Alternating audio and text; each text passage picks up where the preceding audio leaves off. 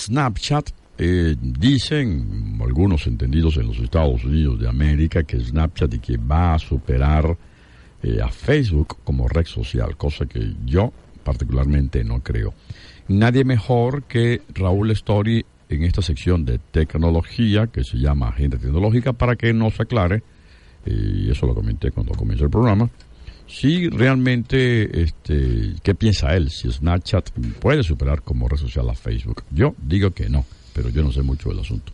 Raúl Story, buenos días, ¿cómo estás? Súper buenos días y bienvenidos a Agenda Tecnológica. Este, bueno, mira, eh, no hay que subestimar nada, porque las variaciones en el comportamiento del uso de las redes, este, em, pues, a veces nos sorprenden. Este, fíjense que, por ejemplo, está por ejemplo esta red social que comentamos la semana pasada que se llama TikTok, que repentinamente hizo un repunte. Yo particularmente yo no le tengo mucha fe a Snapchat. Creo que el perfil de Snapchat es un, perfil muy particular. Em, cuando, cuando las marcas tengamos en cuenta algo, las redes sociales son plataformas que impulsan ventas. Si el, el comportamiento de la red social no ayuda a las empresas o a las organizaciones a facturar, este, pierde un poquito el vínculo. Y entonces esas plataformas obviamente les cuesta mucho más hacer actualizaciones tecnológicas, desarrollar ideas y colocar elementos que definitivamente hagan que hagan repunte. A pesar de que, bueno, muchos decimos que, que sí, que son comunidades, que la gente interactúa, que no es un tema monetario, pero al final del camino sí, al final del camino las plataformas sociales son, son para facturar, son para, aparte de compartir, para facturar. ¿Es muy difícil que, Snapchat supere a Facebook? Bueno, mira, no lo sabemos. Ahorita hay una investigación sobre la influencia de Facebook y em, este, la empresa Cambridge Analytic. Yo no sé si han visto ese caso. Hay un, hay un documental en Netflix brutal sobre este tema, sobre lo que es el manejo de los datos. Este, recordemos algo. Eh, las redes sociales, eh, sobre todo Facebook, hace microsegmentación. ¿Qué es microsegmentación? Cuando tú le dices a Facebook, mira, Facebook, yo quiero hacer una campaña de publicidad a través de tu red social. Entonces él te dice, ¿qué quieres hacer campaña de publicidad? Un chocolate. Entonces tú le dices, ellos te dicen, bueno, yo, este, mi campaña puede costar este, 100 dólares, por ejemplo. Y tú dices, ok, ¿en qué te basas tú para que tú, eh, tú digas que esa campaña cuesta 100 dólares? Bueno, porque resulta que yo entre el universo de usuarios tengo 7 millones de personas que comen chocolate, que están en edades comprendidas entre tal y tal, que son de sexo femenino y masculino, que tienen una tendencia a consumir chocolate bajo el esquema de que cuando están viendo Facebook comen chocolate, por ejemplo. Claro. Eso se llama microsegmentación, pero es el poder de la data. Ese es lo que llaman el Big Data. Ese es el poder de la data que te permite a ti determinar el alcance que puedes tener tú con una publicidad. Entonces, esa microsegmentación hace que, por ejemplo, Facebook haya tenido una influencia tan importante en las últimas elecciones de los Estados Unidos.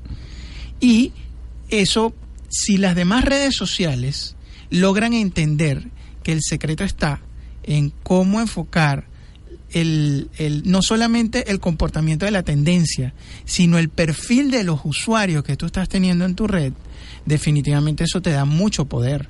Y tú puedes enfocarte hacia dónde quieres apuntar, sobre todo para el tema de la monetización. Este, una red social este, aunque eh, uno dice, no, pero es que la red social es gratuita. No, la red social no es gratuita.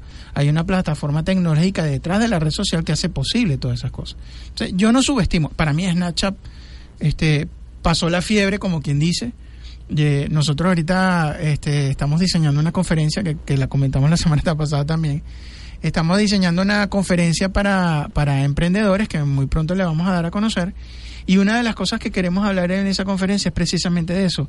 Tú tienes, tú, tú vienes y hoy te dicen, es que Snapchat está marcando la pauta, entonces todo el mundo sale corriendo a ver cómo hace este contenido en Snapchat. Pero entonces se desinfla Snapchat y entonces dice, no, pero es que Facebook ahora, tú sabes, Facebook no, pero Instagram sí, entonces la gente va corriendo hacia Instagram.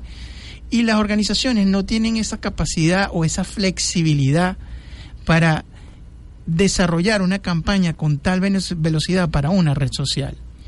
Entonces, tú dices, hoy es, por ejemplo, Twitter, vamos a hablar hoy de Twitter en el programa, que está teniendo un repunte en sus ventas y entonces la gente pensaba hace eh, menos de un año que Twitter ya estaba en ese, eh, se estaba desinflando, que estaba cayendo, que iba en, la parte baja de la montaña rusa y ahora está resulta que en el tope está el, el último reporte del trimestre de ventas es extraordinariamente bueno. ¿Y por qué? Porque ellos entendieron que el comportamiento de los usuarios es lo que determina cómo su red social va a crecer.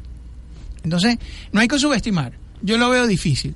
Facebook es una empresa muy poderosa. Muy sólida. Es muy sólida. No podemos dejar de lado el resultado que puede tener estas investigaciones que se están haciendo para, eh, para Facebook.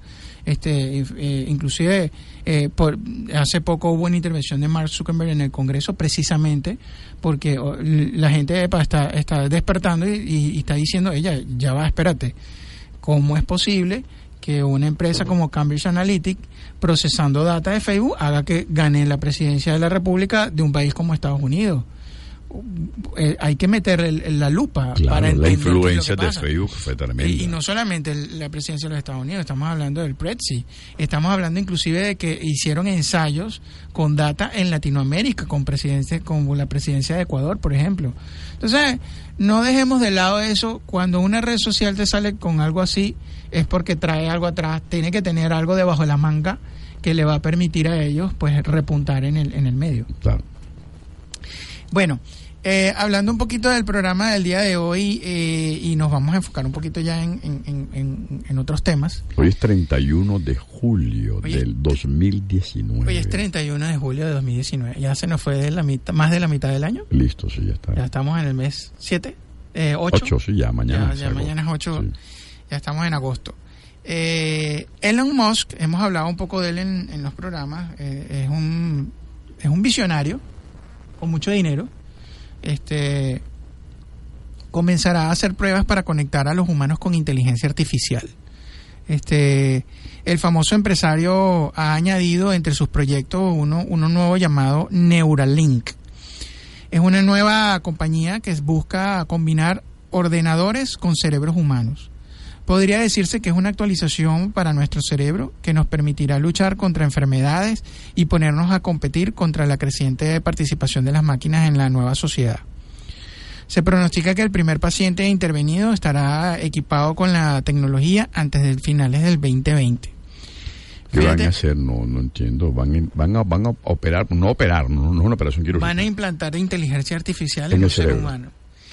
Fíjate tú, esto suena súper loco. Sí, demasiado complicado. Pero esta semana sucedió algo que no hay que perder de vista. Microsoft acaba de anunciar que va a hacer una inversión mil millonaria a la empresa Elon Musk para el desarrollo de la inteligencia artificial.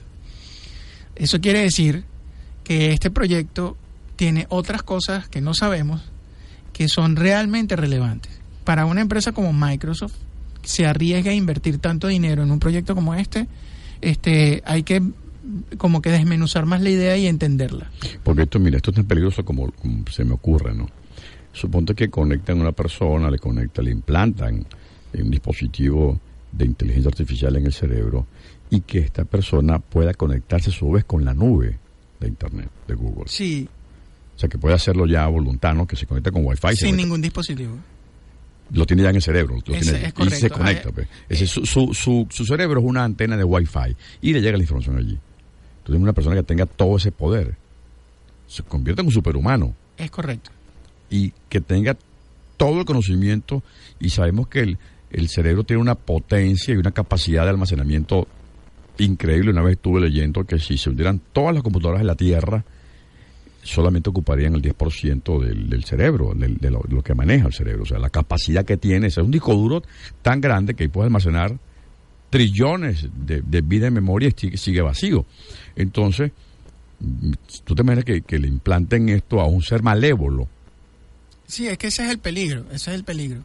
Y el manejo de la data también. A un maligno, y que maneje tanta información. Que maneje tanta información. El manejo de la data, este, eh, eh, eso lo hace sumamente peligroso.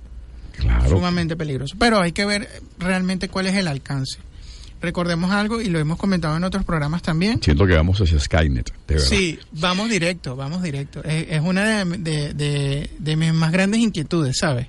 Este, a mí me encanta la tecnología, vivo de la tecnología, pero también tenemos que ser realistas a dónde vamos a llegar con la tecnología. Sí, claro. Muchos podrán decir, bueno, pero ¿cuándo va a llegar eso aquí a Venezuela? El problema no es cuando llegue a Venezuela, el problema es que está presente y el, el potencial daño que puede generar ello. Claro. O sea, hay que tener mucho mucho cuidado, hay una línea muy delgada entre entre entre una cosa y la otra. Entre el bien y el mal. Sí, Para ponerlo en la mesa rápidamente. para ponerlo sobre la mesa.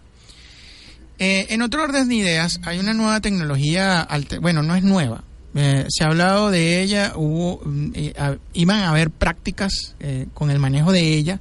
Se llama Li-Fi.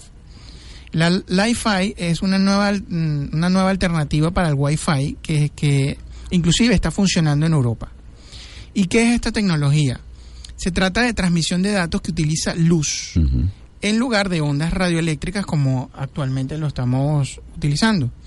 Esto funciona a través de bombillos LED que están equipados para transmitir la información. Fíjense ustedes, la información enviada por estos bombillos viaja por medio de un código binario creado por un modulador este, integrado en el bombillo. Este modulador hace que la luz titile a una velocidad que es imperceptible para el, para el, para el ser humano. Inclusive, la lámpara de Li-Fi puede transmitir 10 millones de veces por segundo más rápido que el Wi-Fi normal. Eh, bueno, se- se- sería como com- poner a competir a, a un caracol con un guepardo, algo así. Algo así. Este, obviamente esto eh, tendrá, tiene sus traductores, tiene sus modem, tiene su, su esquema de redes. Este, inclusive durante el año 2016 se había propuesto instalar esta tecnología en 245 estaciones del metro de París. Eh, como saben, por, por las condiciones de las estaciones de los metros, eh, el, el generar wifi en una zona en donde hay tanto electromagnetismo, en donde está cerrado totalmente, este, la propagación de las señales de las wifi son mucho más complicadas. Eh, el, el metro de París eh, tenía en mente eh, hacer esta implantación de la tecnología para brindar conexiones de internet a los usuarios mientras van a sus trabajos. Eso me parece que es una, consideración extraordinaria. Bueno, sí, el, el, de- el de Madrid tiene wifi dentro de los vagones y en las estaciones, en los andenes, el de Madrid lo tiene ya. Sí, pero la, lo- la, la- lo, lo que representa en dificultad tecnológica para que eso ocurra es bien No, importante. no, es una inversión tremenda. es una inversión tremenda. Entonces, claro, este tipo de ideas pudieran este, aligerarle un poco la carga y hacer más posible, económicamente viable, un proyecto de esa naturaleza. Sí, porque es luz, ya, no- ya no es onda. Eso, eso Correcto. viaja 300 mil kilómetros por segundo. ¿eh? En Francia ya hay un supermercado que utiliza esta tecnología y hace que las luces de los pasillos transmitan información de productos, promociones a los celulares, clientes.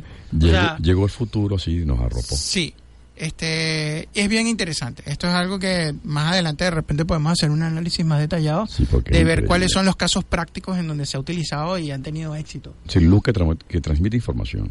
Luz que transmite información. Este, bueno, hablando de lo de Twitter que estábamos hablando hace rato, bueno, eh, Twitter durante el último trimestre ha estado venciendo todas las expectativas de los analistas que habían impuesto sobre las redes.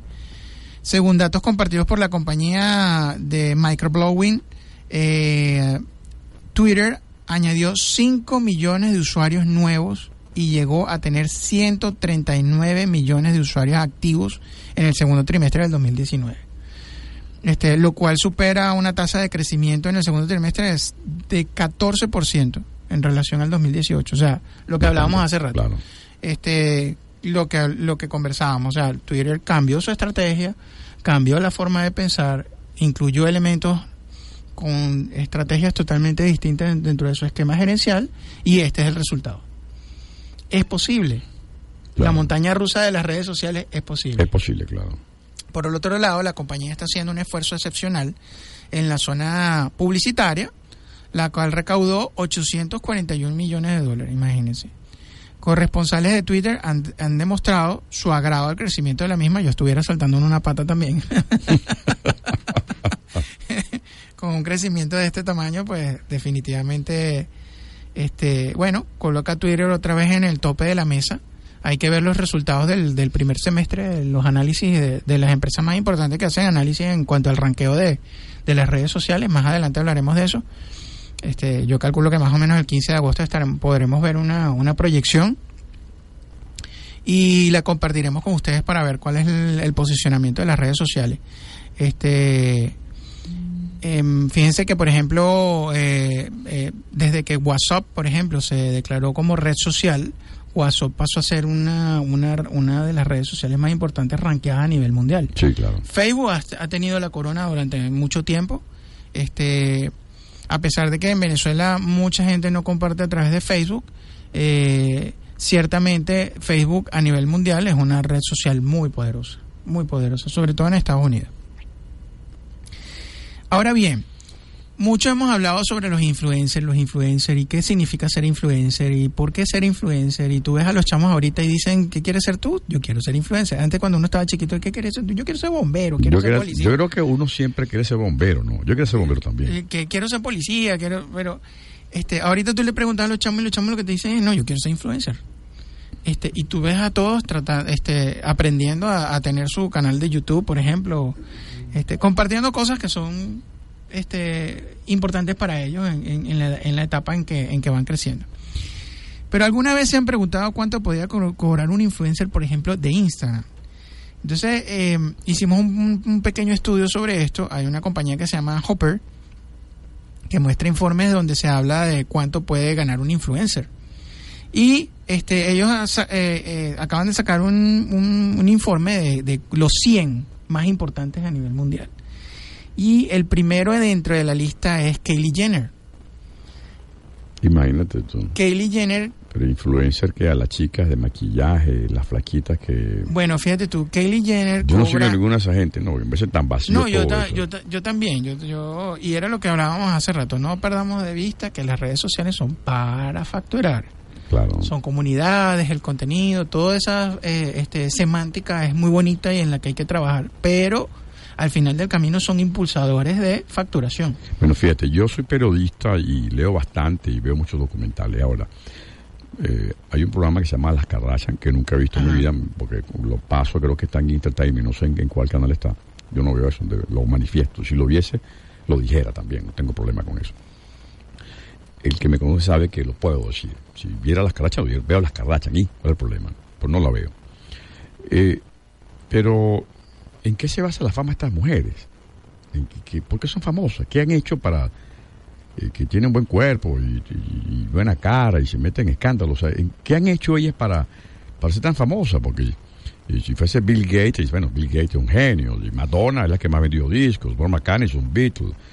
pero ¿qué han hecho las Kardashian? Eh, mostrarse el trasero en televisión y, sus grandes senos y eso. Sí, esa es la parte vacía esa es la parte vacía que deja el, tema de las redes. Porque llega una cosa, yo no sé si, si pero te, lo, te lo pregunto a ti, si sabes tú, ¿qué han hecho ellas? Porque yo, mejor hecho algo grande, yo no sé.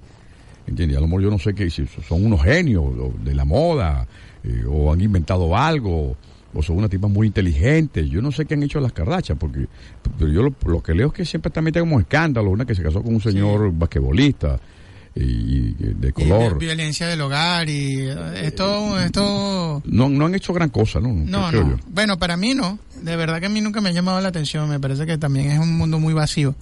Este, fíjate tú, por lo menos esta chica, ella cobra un millón doscientos veintiséis mil dólares por una publicación en su cuenta de Instagram. O sea que si yo le digo, mira, me publicame ahí que yo soy bolsador que grabo en América Latina, comercial. Y le pagas un millón doscientos ya me publica allí. Eh, eh, es, una, es un absurdo. Es algo increíble, pero lo pagan. Hay empresas que lo pagan. Claro, para que lo vean allí. En segunda posición está Ariana Grande, eh, una artista musical. para mí ella es extraordinaria. Sí, sí, sí, ella canta muy bien. De hecho, hizo un tema con Stevie Wonder muy bueno, sí, excelente. Y si Stevie Wonder grabó con ella, es por algo. Bueno, mi amiga, mi amiga cobra 996 millones, 996 mil dólares por una publicación. Un millón de dólares. Un millón de dólares por la publicación. Y bueno, está Cristiano Ronaldo, por lo menos el del lado de Ese tipo ha hecho bastante, uno de los mejores del mundo, cuidado si no el mejor del planeta. Él es el tercero que más cobra eh, en Instagram por una publicación, 975 mil dólares, humildemente. ¿Y cuánto cobra Messi? O sea, en un minuto él puede ganar mucho más que mucha gente en un año. Bueno, yo creo que en un minuto, en ese momento que se tarda en publicar eso, gana más que yo de toda mi vida. yo, no, me he ganado un millón de dólares todavía. Sí, pero lo interesante de esto es que fíjense, este, conversábamos en un momento sobre esto. Con Kylie Jenner yo mm, paso, pero por ejemplo en el caso de Ariana Grande y Cristiano Ronaldo, son personas que gozan de reputación Claro. con un alto nivel profesional. Es decir, tú tienes la garantía de que cuando un Cristiano Ronaldo sale en una, publi- en una publicación mencionándote, ten la plena seguridad que esa marca va a tener un repunte bien importante. Claro, por supuesto. ¿Por qué? Porque si él cree, si la gente asume que Cristiano Ronaldo cree en esa marca, bien sea de zapatos, de ropa, de lo que sea, este y em, la gente eh, cree en él y pues simplemente eso genera venta. Claro, la credibilidad también se paga. Es la, es la credibilidad. Al final en las redes sociales lo, lo que compramos es eso, compramos es credibilidad. Pero en estos días tengo una compañera, que no es mi amiga, pero en estos días vi su, su, su, su Instagram, tiene 50 mil seguidores. Entonces hizo una publicación y tiene 100, 100 likes. Yo tengo 2000 y publiqué algo en estos días y tengo 127 likes. Yo digo, pero ¿cómo es esto? Tiene 50 mil, no son, no, no son orgánicos, No, son, son seguidores falsos, sí, son fake. Son. Aquí hay mucho. Mu- muchísimo. Y, sobre todo en Venezuela En hay Venezuela hay unos no, fenómenos. No, 200 mil, 300 mil seguidores. Mire, socio, para tener 300 mil seguidores hay que ponerle un mundo al asunto. En Valencia hay unos Bueno, pues digo una cosa, yo todos los días doy aquí mi, mi Instagram, todos los días lo doy y, y- y- disculpen quizás la falta de modestia, yo tengo una audiencia bastante grande aquí en el centro del país y tengo 2.200 seguidores. Me siguen, diariamente 10, 12 personas, me siguen, nuevos seguidores. Entonces, estos muchachos, algunos nuevos que yo no los conozco, no, tengo 100.000 seguidores en Instagram. ¿qué, hicieron esto? no Si trabajan en radios un poco más pequeñas, trabajan nada más los fines de semana, en un programa de una hora, tienen 100 mil seguidores. Yo, yo trabajo todos los días tres horas y tengo 2 mil. O sea, eh, Hay algo que no algo, algo estoy haciendo bien yo. matemática y hay algo que no cuadra. Eh, Raúl, tenemos que despedirnos. Sí, por- por- este, bueno, no, muchísimas gracias por, por, por escucharnos el día de hoy.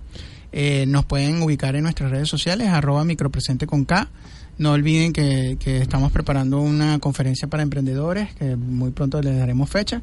Y bueno, estamos completamente a la orden. El que quiera algún tema en particular que lo conversemos sobre tecnología, con dudas, etcétera, nos pueden escribir. Nosotros con todo el gusto del mundo podemos hacer las investigaciones y desarrollarlo. Bueno, trae para la semana que viene, Raúl, investiga sobre, aunque fue ficción en su momento, ya está siendo realidad, sobre Skynet.